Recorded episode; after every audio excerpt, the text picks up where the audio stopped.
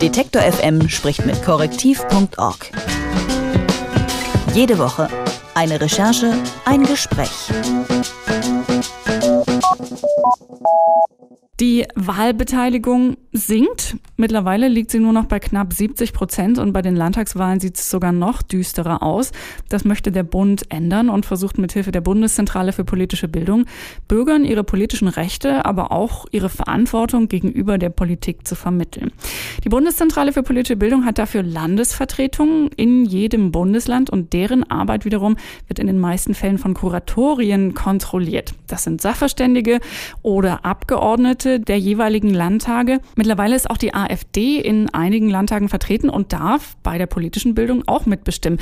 Soweit so gut in der Demokratie. Jetzt sitzt aber im Gremium für politische Bildung in Mecklenburg-Vorpommern ein AfD-Politiker, der wegen Volksverhetzung verurteilt wurde und darf mitbestimmen. Wie stark der Einfluss der AfD in diesen Institutionen der politischen Bildung der Länder ist, hat David Wünschel für das Recherchezentrum korrektiv.org herausgefunden.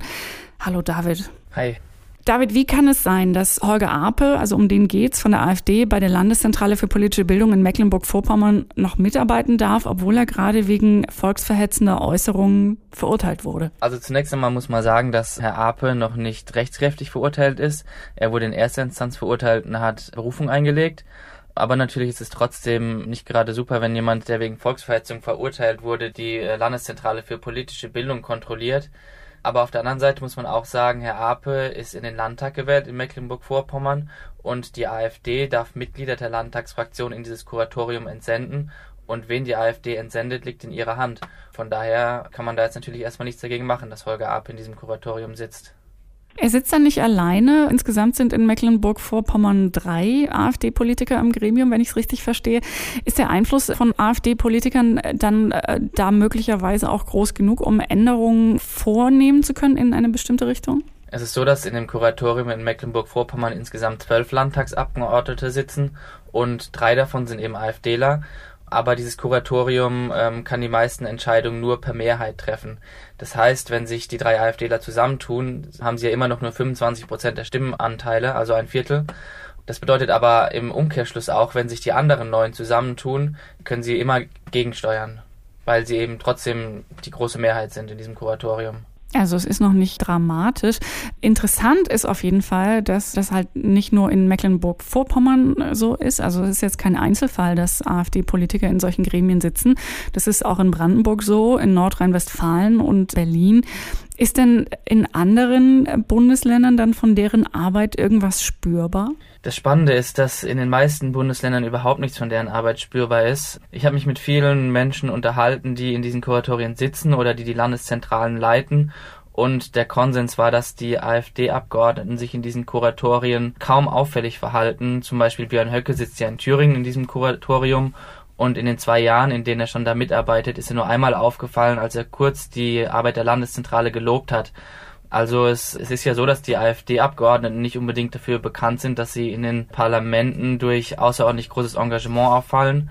Und es sieht so aus, als ob es in den Kuratorien genauso ist. Du hast gerade es sehr schön genannt, dass sie kaum auffällig geworden sind, aber tatsächlich das übersetzt ja bedeutet, dass sie relativ unengagiert wirken und wenig aktiv. Warum ist das so? Das ist eine gute Frage. Ich nehme mal an, dass viele AfDler sich eher als direkte Vertreter des Volkes sehen und deswegen vielleicht lieber so auf der Straße Wahlkampf machen, auf viele Veranstaltungen gehen, wo sie eben zu Menschen sprechen, die das gleiche denken wie sie, aber dass sie eben nicht wirklich Lust darauf haben, sich in den Konflikten mit anderen Parteien aufzureiben. Und das gleiche wäre dann eben auch in diesen Kuratorien der Fall, wo sie eigentlich in allen Fällen mit Vertretern von anderen Parteien sitzen und wenn sie da ihre Meinung äußern würden und für das eintreten, wofür sie auch gewählt wurden, würde es natürlich zwangsläufig zu Konflikten kommen. Und ich denke, da wollen sie vielleicht diesen Konflikten oft aus dem Weg gehen und entscheiden sich deshalb einfach, sich dort nicht besonders zu engagieren. Wie seid ihr denn bei dieser Recherche vorgegangen? Wie sieht sowas aus? Wir haben einen Hinweis bekommen von einem Leser, dass in, ich glaube, es war Sachsen-Anhalt, ein AfDler in diesem Kuratorium sitzt. Und dann haben wir einfach mal angefangen zu recherchieren, in welchen Kuratorien die AfDler noch so sitzen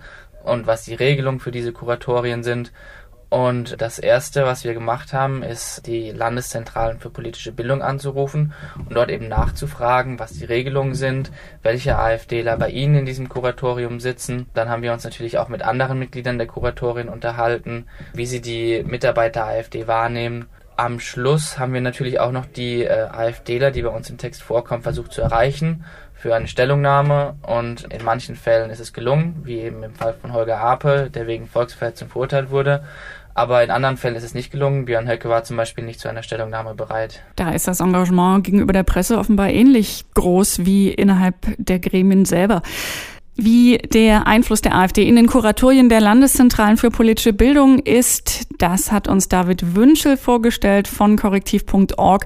Jeden Donnerstag stellen sie uns eine ihrer Recherchen vor in unserer Serie Detektiv. Vielen herzlichen Dank dafür. Danke, ciao.